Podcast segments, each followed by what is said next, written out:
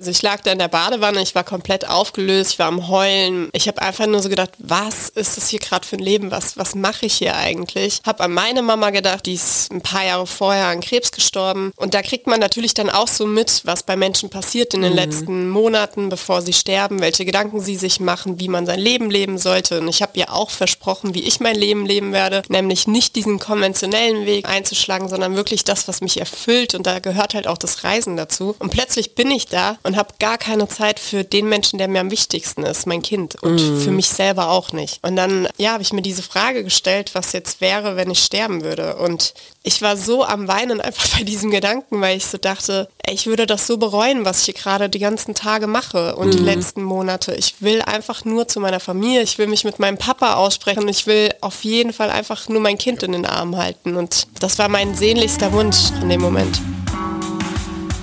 Herzlich willkommen zum Mutmach-Podcast von Funke mit Suse, Paul und Hajo Schumacher. Heute ist Mutmach Mittwoch mit prominenten Expertinnen und anderen klugen Leuten, die uns ein bisschen schlauer machen. Der Mutmach-Podcast auf iTunes, Spotify und überall, wo es Podcasts gibt. Gerne abonnieren, das ist für euch kostenlos, aber für uns ein Kompliment, das wirklich Mut macht. Und jetzt geht's los. Und jetzt geht es los mit einer Frau, die meine geheimsten Wünsche erfüllt hat, allerdings sich selbst. Sie ist monatelang mit dem Rad durch Europa gefahren, allerdings unter, man kann sagen, verschärften Bedingungen, Schatz. Wer ist denn die Frau? Genau, die Frau ist Jasmin Böhm. Hallo Jasmin. Hallo. Und das Besondere an ihr ist, dass sie mit ihrem damals noch zweijährigen Sohn in Offenbach gestartet ist, mit dem Ziel, ich fahre jetzt in den Süden Richtung Spanien und dann drei Monate mal gucken, was kommt, oder? Genau, also eigentlich hatte ich das Ziel Marokko, aber wir sind dann in Spanien gelandet. Und das lag dann auch an der Pandemie, weil ihr ja mitten in der Pandemie auch gefahren seid. Ne? Genau, ja. Um dich mal besser vorzustellen. Du bist Doktorandin der Kunstgeschichte, mhm. alleinerziehende Mutter. Trauerbegleiterin für den ambulanten Kinder- und Jugendhospizverein. Dann unterrichtest du noch Soziologie, habe ich gelesen. Ja. Und machst Führungen im Historischen Museum Frankfurt. Und ehemalige Leistungssportlerin bist du auch noch. Also bist du für mich eigentlich eine Macherin, oder? Ja, ich mache gerne Dinge. Ja, das stimmt. Das mit dem Leistungssport musst du mir kurz erklären. Du siehst irgendwie so, ja, ganz normal aus. ja. Also Gewichtheberin warst du nicht? Nee, ich war, äh, habe Leistungssport in Ruder gemacht. Auf dem Main? Genau. Wie weit hast du es gebracht? Also wir waren Zweiter auf der deutschen Meisterschaft. Wow. Ja. Aber kein Olympia. Nee, aber hätten wir es weitergemacht, die, die damals mit uns gefahren sind, die sind dann da schon hingekommen, ja. Und warum hast du aufgehört? Das waren damals die Lebensumstände. Meine Zweierpartnerin hat aufgehört, unsere mhm. Eltern hatten sich beide getrennt und dann war irgendwie so eine Phase, wir waren dann 17 und dann war irgendwie so Ende, ganz plötzlich. Du weißt schon ein bisschen darauf hin, es ist nicht so, dass du mit einem goldenen Löffel in irgendeinem Körperteil geboren worden bist. Also es ist jetzt nicht so, dass du ein paar Millionen auf dem Konto hattest und sagst, ey komm, jetzt hau ich mal eben ab. Nee, das auf gar keinen Fall. Ich musste mich irgendwie immer ein bisschen so durchkämpfen, ja. Du bist eine Kämpferin und das Schöne ist, dein Buchtitel Hallo Glück, dich gibt's ja doch. Wo hast du das gefunden? Wo war dieser Moment, wo du gesagt hast, hey, Glück, es gibt dich? Ja, ich würde sagen auf der Fahrradtour. Also ich hatte schon mehrere solche Momente auf der Fahrradtour, wo eigentlich nichts passiert ist, wo wir einfach nur durchs Nirgendwo gefahren sind, irgendwelche langweiligen Felder und alles war seit Tagen gleich. Irgendwann ist man dann einfach, auch wenn da nichts ist, so zufrieden und man sieht so diese Kleinigkeiten beim Fahren, die Schmetterlinge, die Libellen und so weiter und irgendwann erfreut einen das so sehr, obwohl gar nichts passiert, dass man einfach so aus dem Nichts heraus glücklich ist, ja. Wie ich mich nach einer Lebenskrise zusammen mit meinem Sohn in ein großes Abenteuer stürzte. So heißt der Untertitel des Buches, das ihr gewinnen könnt, wenn ihr eine Spezialfrage beantwortet, die ich mir noch gar nicht überlegt habe. Aber Doch, vielleicht genau. hat Jasmin ja auch eine. Ja, vielleicht irgendwas zur Tour. Ich habe eine Idee. Wie heißt der Zielort, an dem Jasmin und ihr Sohn dann irgendwann mal angekommen sind? Mhm. Okay, ja, das, das, ist in Ordnung. Frage, ja. Und es ist nicht, wir verraten so viel, es ist nicht Madrid. Hauptsache Italien. So, jetzt könnt ihr zum Frauenteil kommen. Was war denn passiert? Meistens sind es ja tatsächlich Krisen, mhm. die einen so rauskatapultieren ins Leben. Ja? ja? Oder wo irgendwann mal alles scheißegal ist und jetzt mache ich das einfach. Was war bei dir damals los? Ja, ich glaube, die völlige Überforderung vom Leben. Also wie gesagt, ich war ja alleinerziehend, bin ich auch immer noch habe drei Jobs gehabt. Ich habe in der Grundschule gearbeitet, in der Galerie und ähm, als Dozentin und habe nebenbei noch meine Doktorarbeit geschrieben. Das alles zusammen mit noch auf meinem Kind noch irgendwie auch mal ein bisschen auf ihn noch aufpassen. Ähm, das war einfach zu viel. Man kann nicht 100% überall geben mhm. und ich bin jemand, ich gebe gerne 100% und zeige gerne, was ich kann und das ging einfach nicht. Und somit lief das dann alles irgendwann auch so ein bisschen aus dem Ruder. Und irgendwann war ich an allen Stellen irgendwie unzufrieden. Also nichts hat mehr funktioniert. Weder die Doktorarbeit lief gut, noch das in der Schule lief. Also es lief mhm. einfach gar nichts. Und dann war ein Tag, als mein Sohn, ich meine, das haben viele Kinder mal, aber er wollte aus der Kita nicht mit zu mir nach Hause gehen und hat die ganze Zeit gerufen, ich will nicht zu Mama. Boah, das Boah. tut weh, ne? ja. voll. Du weißt genau, das ist nur so eine Phase. Ja. Es geht so tief rein. Total. Gerade wenn man das Kind gerade in dem Moment, ich habe mhm. den so gebraucht, weil ich so dachte, das ist mhm. mein einziger Halt gerade noch. Alles andere mhm. läuft aus dem Ruder, aber das ist das Einzige, für was ich das ja alles mache. Alles für ihn irgendwo oder für uns. Und dann will der auch nicht mit zu mhm. mir. Und ich konnte es so verstehen, weil ich wusste ja, wenn wir jetzt nach Hause kommen, ich werde meinen Laptop aufmachen und werde mhm. irgendwas machen müssen. Du hättest auch nicht mit zu dir gewollt. Ja, genau. ja. ja. Genau, und dann hast du, und das, dein Buch ist wirklich sehr, sehr lesenswert, dann hast du dir ja plötzlich oder hattest du plötzlich diese Frage im Kopf, wenn ich jetzt sterben würde, was wäre mein letzter Wunsch? Mhm. Ja. Und ja, magst du uns da mal eine Antwort geben, weil ich das. Mit dem Fahrradanhänger durch Europa fahren. nee, in dem Moment noch nicht. Ich hatte mich da wirklich in diese Frage so total reingesteigert. Also ich lag da in der Badewanne, ich war komplett aufgelöst, ich war am Heulen, mein Sohn war dann bei meiner Oma gewesen und ich habe einfach nur so gedacht, was ist das hier gerade für ein Leben? Was, was mache ich hier eigentlich? Habe an meine Mama gedacht, die ist ein paar Jahre vorher an Krebs gestorben.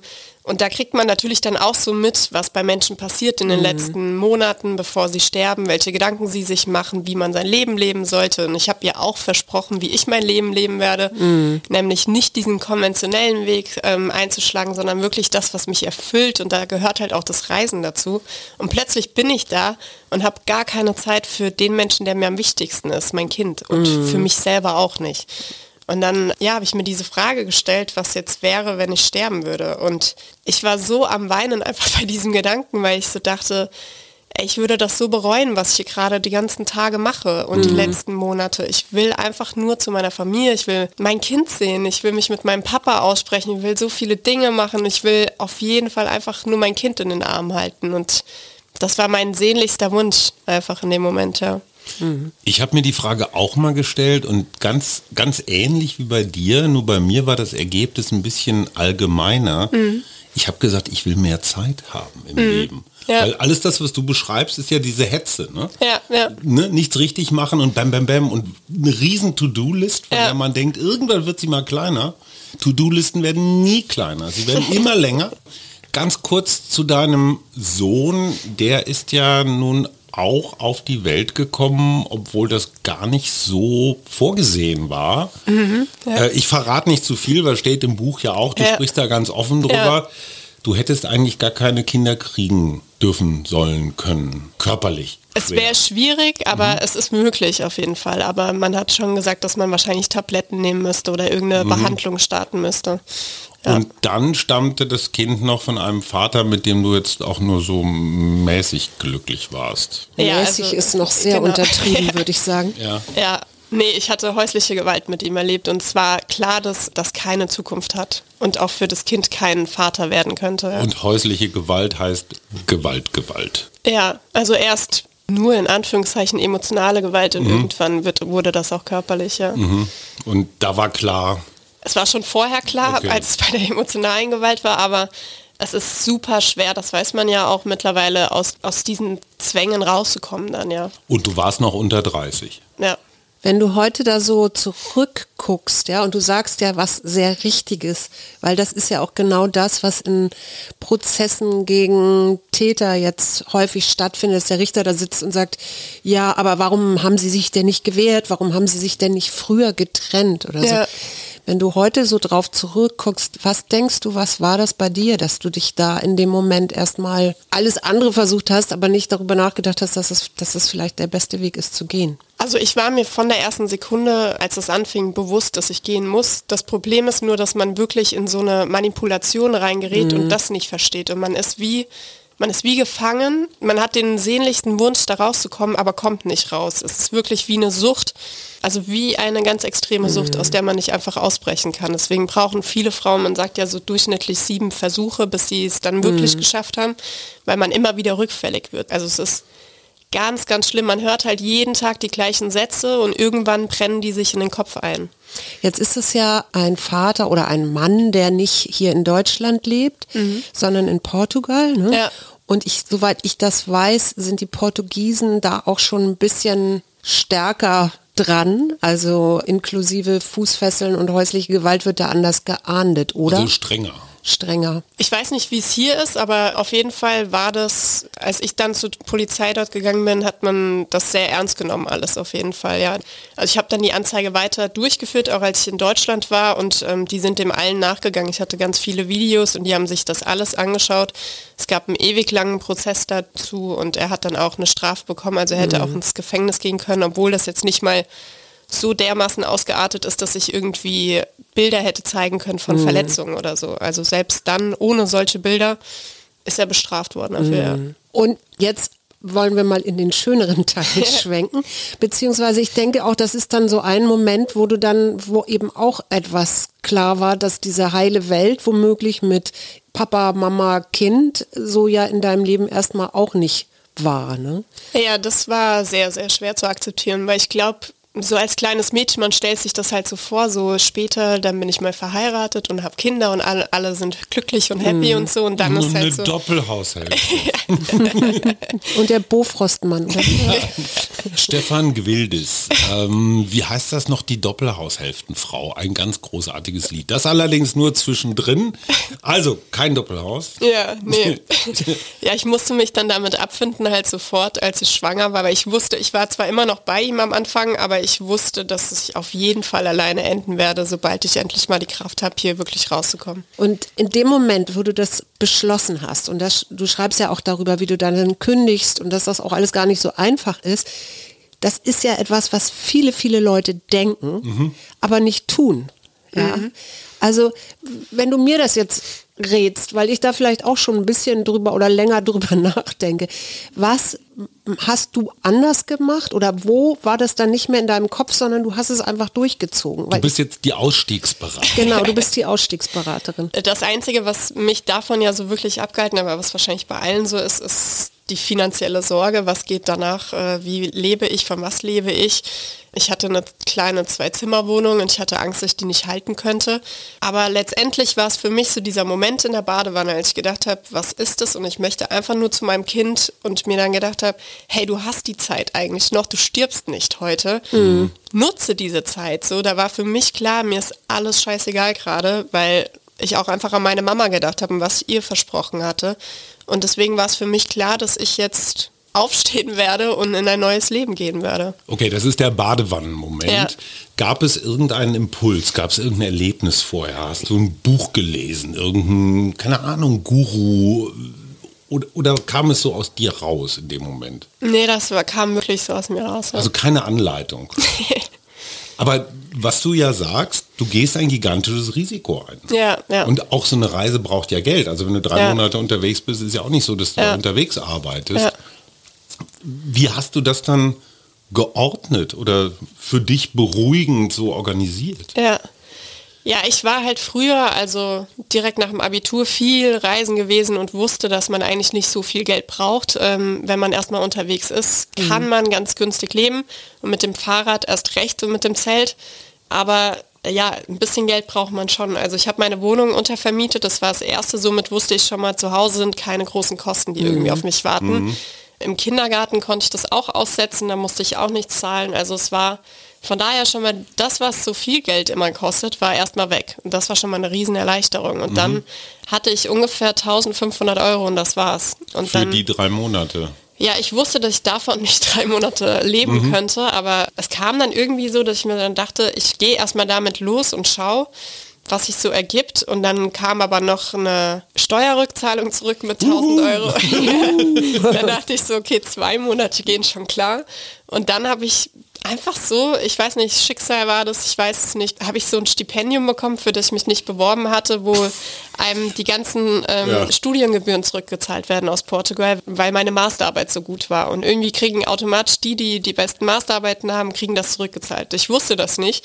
Und plötzlich hatte ich dieses Geld auf dem Konto und war so, okay, wow. Okay, das Universum hatte beschlossen, das soll so sein. Ja, ich so war dann wirklich so, okay, ich arbeite gerade nicht, aber für mich war das, also es war jetzt auch nicht ein Vermögen, es waren vielleicht 3000 Euro oder so, aber für mich war das alles zusammengerechnet mehr Geld, als ich je vorher in den ganzen Monaten hatte, weil ich habe immer nur gearbeitet, um zu überleben. Da war nichts mit zur Seite legen. Das heißt aber auch, diese Radtour fiel dann so auf einem schmalen Reifen aus, oder? Ihr habt im Zelt gepennt. Ja, ja, ja. Ihr habt dann Tomaten und Brot gegessen, weil es das gerade so an der Straße gab, oder? Ja, wir haben so gekocht wie zu Hause auch, würde ich sagen. Aber wir haben im Gaskocher immer gekocht, ja. Wir haben schon auf jeden Fall auch aufs Geld geachtet. Also kein Luxus? Nee, nee, das auf gar keinen Fall. Hat diese Einfachheit was mit euch gemacht? Ja, ich liebe das halt. Also ich, ich würde immer das Zelt vor dem Hotel äh, vorziehen. Dachten wir auch, bis wir ungefähr 40 waren. ja, vielleicht sage ich dann auch noch ja, Ja, da reden wir doch mal. Aber ja, momentan zumindest liebe ich das, ja. Ja, ja. Und Eine das Isomatte ist so gut wie eine ordentliche Matratze. um sich das jetzt mal richtig bildlich vorzustellen, also du hast dir dann ein Fahrrad gekauft. Mhm. Ne, das gab es ja. ja. vorher auch wahrscheinlich in dieser Form noch nicht, weil es musste ja wahrscheinlich auch ein stabiles Fahrrad sein. Ja ich denke natürlich immer so, wie fahre ich hier mit den, oder bin ich mit meinen Söhnen durch die Stadt gefahren, da hatte, die hatten dann so einen Fahrradsitz und fertig war ja. Aber damit kann man ja nicht mit einem zweijährigen Sohn oder Kind nee, losfahren. Ne? Das heißt, es gab noch einen Anhänger. Ja. Und wo kam dann Zelt, hast du gerade gesagt, Kocher? Ja. Wo war denn Emil dann und wie viel Kleidung hattest du dann noch mit für dich? Also wir hatten zwei Taschen hinten jeweils an dem Gepäckträger dran, so Fahrradtaschen. Eine Tasche war mit meinen Sachen, eine mit seinen, dann ein Rucksack noch drüber mit so Elektrokram, mhm. äh, Kameras und so weiter. Und dann hinten in dem Anhänger war beide Schlafsäcke, beide Isomatten beziehungsweise Luftmatratzen und das ganze Campingzubehör, also Gaskocher, Topf und, und so weiter. Wie viel Kilo kommen dann da zustande, wenn man das alles eingeladen hat? Also wenn ich mein Fahrrad und Anhänger und Emil und alles schieben muss, dann sind es 80 Kilo gewesen. Also mich. Ja. Ja. Und geht aber noch eigentlich gar nicht so Naja, aber wenn nicht. ich den Berg hochgeschoben habe, ging das gar nicht. Nee, oder Gegenwind oder so. Wie viel hast du geschoben? Wie oft? Ja, oft. Ja, ja, ja, das äh, zieht einen so zurück, da kann man irgendwann, so doll man auch tritt, kommt man, also fällt man halt um. Es geht dann irgendwann immer weiter. Hattest du vom Start weg eine Verwertungsidee? Also ich mache da jetzt ein Buch, einen Film, Blog, irgendwas draus?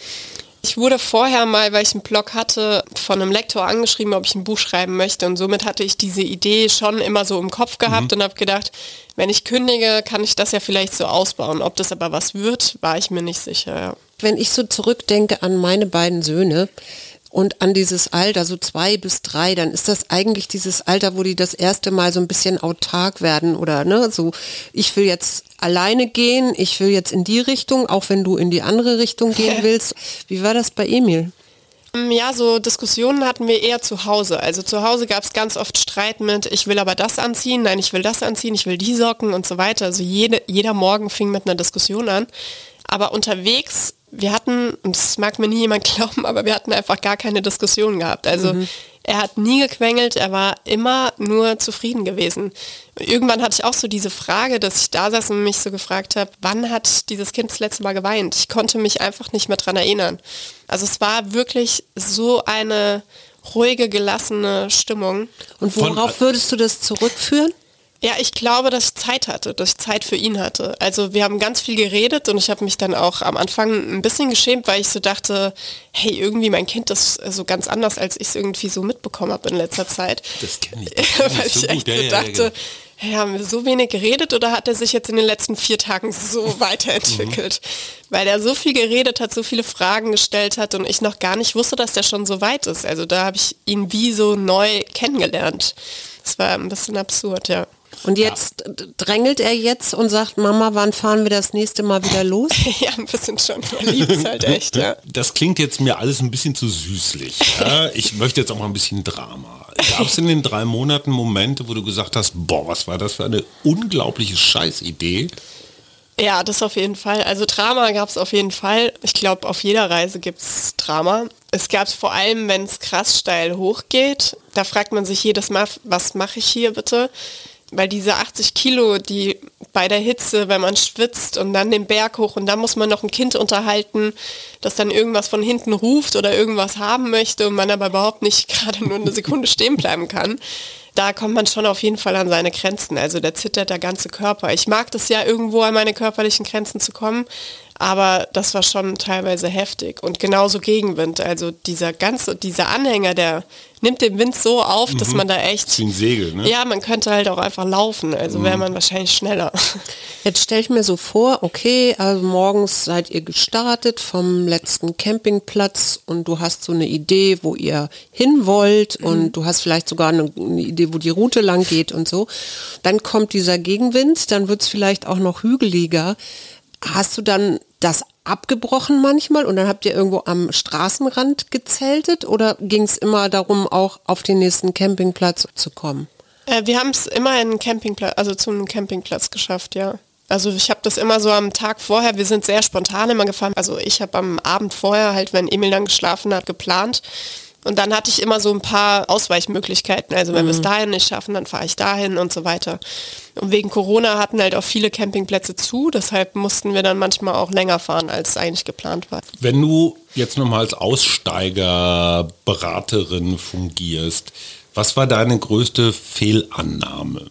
Also vielleicht eine unberechtigte Angst oder irgendwas, was du gar nicht auf dem Zettel hattest? Also mein größtes Learning auf der Reise war, dass wenn was Schlechtes passiert, dass es auch wirklich schlecht ist. Also vorher war ich immer so ein bisschen in so einer Opferrolle, habe ich das Gefühl. Also so dieses, warum passiert mir das? Mhm. Es war ja typisch, dass das jetzt schon wieder so, bei mir kann nie was richtig laufen, ähm, das würde alles nichts. Also ich hatte als wir am Meer ankamen, hatte ich einen Bänderriss gehabt und konnte nicht mehr weiterfahren und sollte eigentlich nach Hause und sechs Wochen lang Pause machen. Mhm. Und für mich war halt so klar, ich mache das nicht.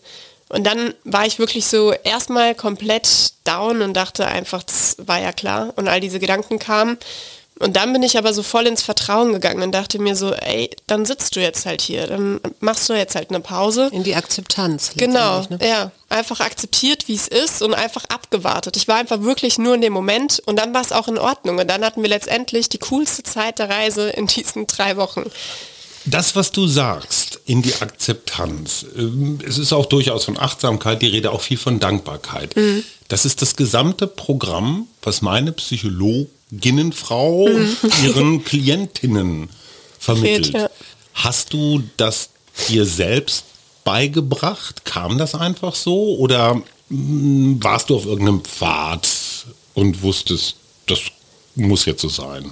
Nee, das kam irgendwie echt so nach und nach, also mit den Erfahrungen. Mhm. Also weil, weil die Erfahrungen einem ja dann auch so zeigen, schau, guck, das funktioniert doch immer. Also ich hatte diesen einen ich glaube halt, als ich mich aus dieser Beziehung raus befreit habe, das war mhm. für mich so das Schwierigste, was ich in meinem Leben je gemacht habe. Da war der Tod meiner Mutter, den zu verarbeiten, leichter gewesen, als da rauszukommen.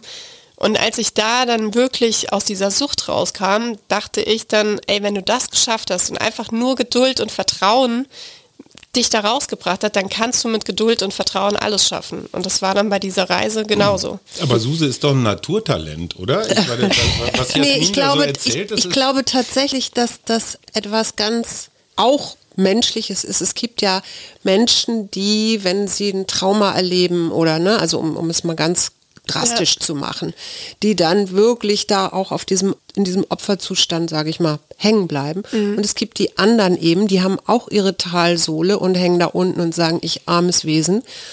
Und haben dann aber irgendwann dreht sich das um und dann wird Wachstum daraus. Mhm. Und dann kommen eben diese ganzen Sachen auch, wie so dem Leben zu vertrauen und auch zu akzeptieren, dass das Leben eben nicht immer so ein Bergab. Wunschkonzert ist und äh, alles ist wunderschön oder so, sondern gibt es eben auch mal äh, Momente, wo es eben nicht so gut läuft. Und was ich so schön finde, in deinem Buch, du beschreibst ja auch diese, dieser Bänderriss und wie du da auf dem Campingplatz und dann steht plötzlich eine Frau neben dir. Und ja, ne? also es sind ja. immer wieder auch Menschen, die dann irgendwie andoggen und sagen, kann ich helfen? Ja, ja, die ganze Zeit. ja. ja, genau. Und das finde ich so, auch beruhigend letztendlich, ne? zu wissen, ey, du bist nicht allein, auch wenn du dich vielleicht ja. in diesem Moment allein fühlst, Aber eigentlich ist da immer jemand, guckt auch oder, oder gibt's Hilfe. Ja, ich glaube, in dem Moment, wo man sich öffnet, kriegt man die mhm. Hilfe. Mhm. Also wenn man offen in der Welt ist und wenn man offen durch die Welt fährt, dann kommen halt auch alle auf einen zu. Und ich habe ja auch ganz viel Gegenwind bekommen und äh, so Kommentare, wie schlimm das sei, dass ich da mit meinem Kind rumfahre, wie gefährlich für das Kind und so weiter. Von wem kamen die? Das war auf Facebook, da war einfach wirklich so Aber ein Shitstorm gewesen. Ja. Also jetzt nicht irgendwie Familie, Freunde oder naja, so. Ja, Leute, die sich nicht auch, trauen, ja. ne? Ja, aber die Familie hat halt ein bisschen Sorgen gehabt, das kann ich auch verstehen. Klar. Aber ja, man muss halt dann trotzdem weiter auf sein Herz hören. Dafür ist eine Familie da, ja, um sich Sorgen zu machen. Das ist ihre Kernkompetenz genau. und Aufgabe. Ja. Was mich interessiert, dieses, diese Haltung, diese Offenheit, Zeit haben, vielleicht auch mal das Schicksal so laufen lassen. Warum funktioniert das auf einer Reise und zu Hause nicht? Weil klar funktioniert zu Hause auch, ja. aber andersrum hast du was von der Reise mit nach Hause in dein danach folgendes Leben nehmen können? Ja, ich glaube, das ist dann so die Königsdisziplin definitiv. Mhm. Weil zu, also zu Hause verfällt man oft in die alten Muster wieder und ich glaube, das ist genau das Problem, warum es nämlich zu Hause anders ist, weil man mhm. einfach zu Hause wieder der Mensch ist, der man davor war und mhm. auf der Reise ist man halt so losgelöst von allen Erwartungen. Niemand kennt einen und die Leute nehmen einen dann auch anders wahr. Mhm. Und so das Umfeld von einem zu Hause, das hat ja auch so eine Erwartung, wie man ist, weil die einen ja kennen. Und dann ja. wird man auch oft in diese Rollen gedrückt und lässt sich da auch gerne reindrücken. Nein, ich. ich meine, das Umfeld ist ja zumindest in weiten Teilen selbst gewählt. Klar, ja, ja. Familie kann Familie man sich nicht aussuchen, ja. Kollegen auch nicht. Aber hast du danach dich zum Beispiel von Bekannten verabschiedet, weil du gemerkt hast, hm, komische Energie? Das habe ich schon vorher in meinem Leben gemacht, als meine Mama so krank war. Da habe ich mich von ganz, ganz vielen Menschen verabschiedet und äh, ganz viele neue, ganz tolle Menschen dann dazu bekommen. Und die sind seitdem bis heute immer an meiner Seite. Die waren ja auch vorher alle sehr supportive und haben gesagt, mhm. hier, hör auf mit den Jobs, lass das. Oder mir immer ihre Hilfe angeboten.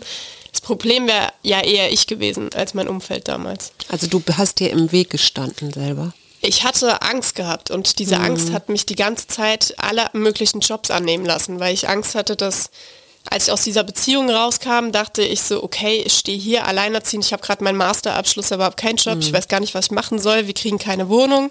Ohne Wohn eine Wohnung habe ich keinen Kita-Platz, ohne den Kita-Platz habe ich keinen Job und alles hat sich die ganze Zeit gegenseitig so beeinflusst. Und ich dachte so, irgendjemand muss mir jetzt mal eine Sache geben, entweder den Job, die Kita oder die Wohnung. Eins brauche ich. Und was war das erste? Die Wohnung dann tatsächlich. Und dann habe ich die Kita bekommen und dann habe ich den Job bekommen, den ersten. Und dann hatte ich aber gleich den zweiten Job angeboten bekommen und habe ich gedacht, boah, den mache ich jetzt auch noch und dann den dritten und dann stand ich da und dachte, okay, jetzt hast du aber drei, das ist ein bisschen übertrieben. Aber ich hatte so eine Angst irgendwie für meinen Sohn, nicht dieses normale Leben haben zu können, weil als wir halt da nach Hause kamen, habe ich mich halt erstmal wie so eine Gescheiterte gefühlt, also als ich aus mhm. Portugal wieder zurückkam. Ich dachte so, hey, wo, wer bist du denn jetzt? Jetzt stehst du hier echt wie so, wie so eine Teenie-Mutter oder so, die so komplett gar nichts hat irgendwie. Du warst 27, oder? Ja, ja. Ne? Also ich war schon eigentlich alt genug, ja. Weißt du, was die Frage ist, die sich Menschen kurz vor ihrem Tod ganz häufig stellen? Das ist so eine der Top 3 Fragen. Also du weißt, du stirbst demnächst, sehr mhm. bald. War, was fragen sich solche Menschen? Ich will dir damit nur sagen, dass ja. du alles richtig gemacht hast. Weil diese Frage lautet, warum habe ich in meinem Leben nicht ein bisschen mehr riskiert? Mhm. Warum musste das alles so sicher, berechenbar, ja. die vielen Jobs und all sowas ja. sein?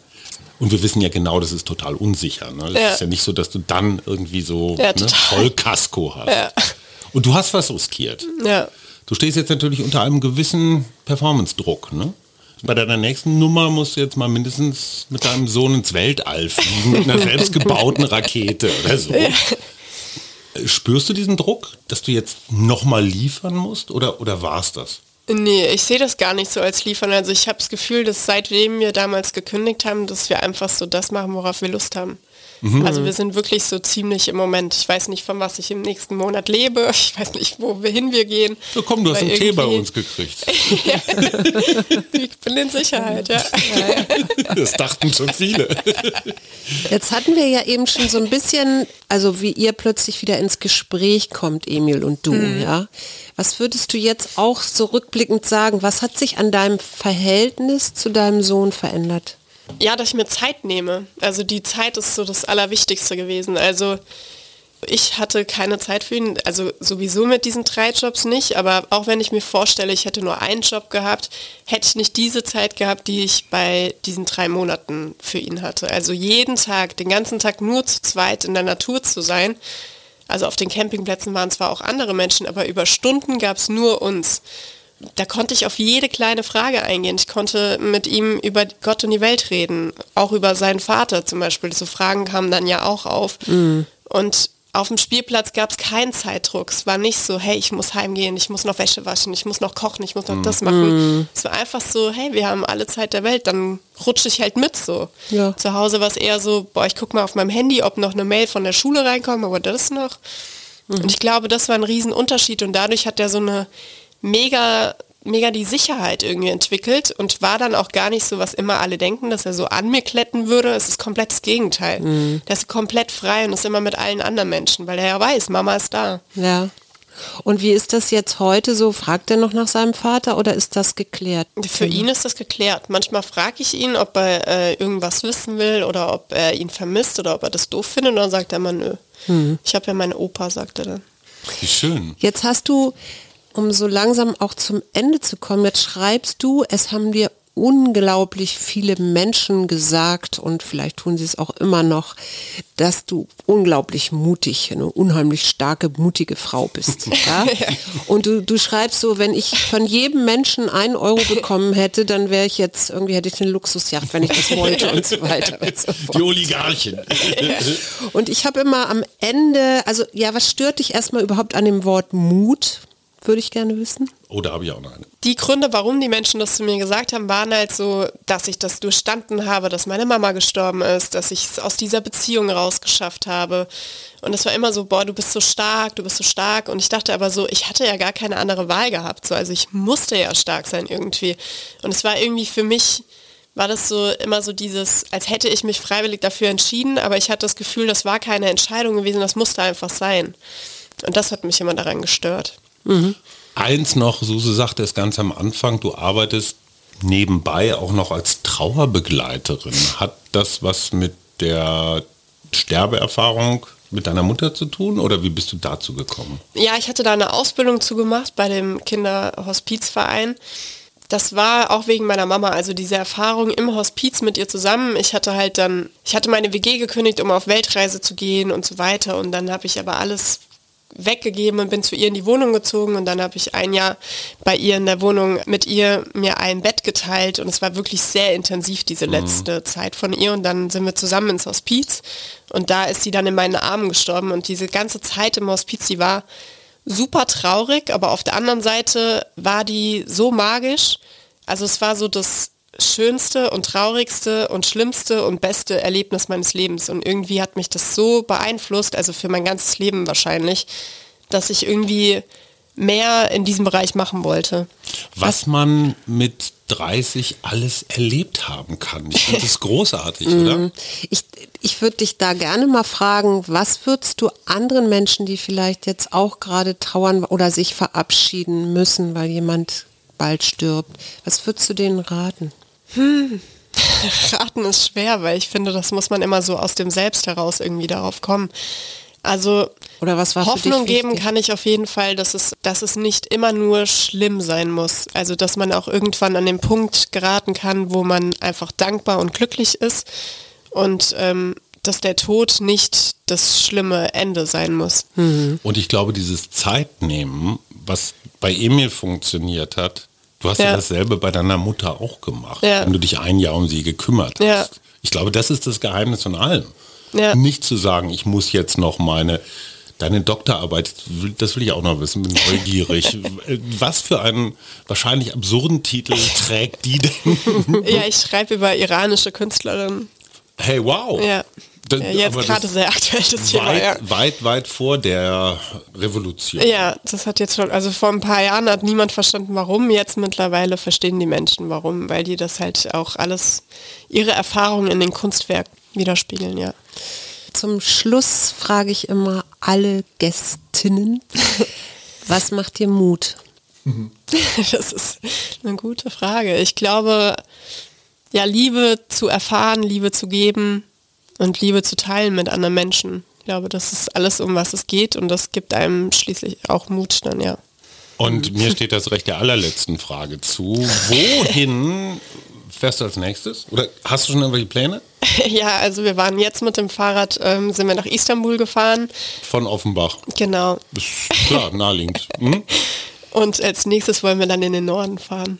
Genau. Der ich, Norden ist ja ein weiter Begriff. Ja, wir wollen so ein Polen und dann weiter hoch, so Estland, Lettland und so weiter. Wenn ihr in Berlin vorbeikommt, ihr könnt ihr jederzeit eine Nacht verbringen. Genau, ja, und vielleicht noch für alle Reiselustigen, was sagst du, ist das aller, aller schönste, der schönste Fleck, den du bisher auf der Welt gesehen hast? Schöneberg. das ist eine ganz schwierige Frage, finde ich. Ich finde, für mich beginnt es immer so, das Abenteuer beginnt immer vor der Haustür, sage ich. Und man ist in diesem Reisezustand, sobald man die Haustür zugemacht hat und beschließt, ich gehe jetzt los. Und dann kann man dieses Gefühl, hier ist am allerbesten, kann man auch ums Eck von Offenbach erleben. Also mhm. das hat dann echt nur was mit einem selbst zu tun, finde ich. Ein wunderbares Schlusswort, finde ich. Wir, wir müssen, glaube ich, noch ganz kurz für alle, die bis jetzt ausgehalten haben, die Frage lösen. Cartagena war dein Ziel, Genau, ne? ja. Okay, also für alle, die noch dran sind und auch das Buch von Jasmin Böhm, hallo Glück, dich gibt's ja doch. Wie ich mich nach einer Lebenskrise, ich glaube es waren mehrere, zusammen mit meinem Sohn in ein großes Abenteuer stürzte, empfohlen von Lars Ament, der gesagt hat, vertraue ins Leben und die richtigen Türen öffnen sich. Ja. Liebe Jasmin, es war uns eine große Freude. Vielen Dank. Ja, ja danke vielen, für die Einladung.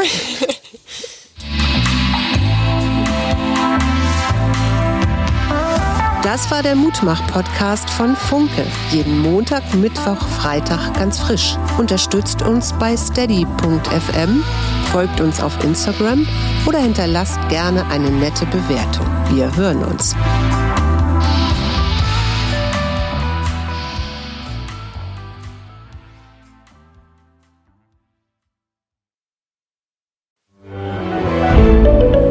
Ein Podcast von Funke.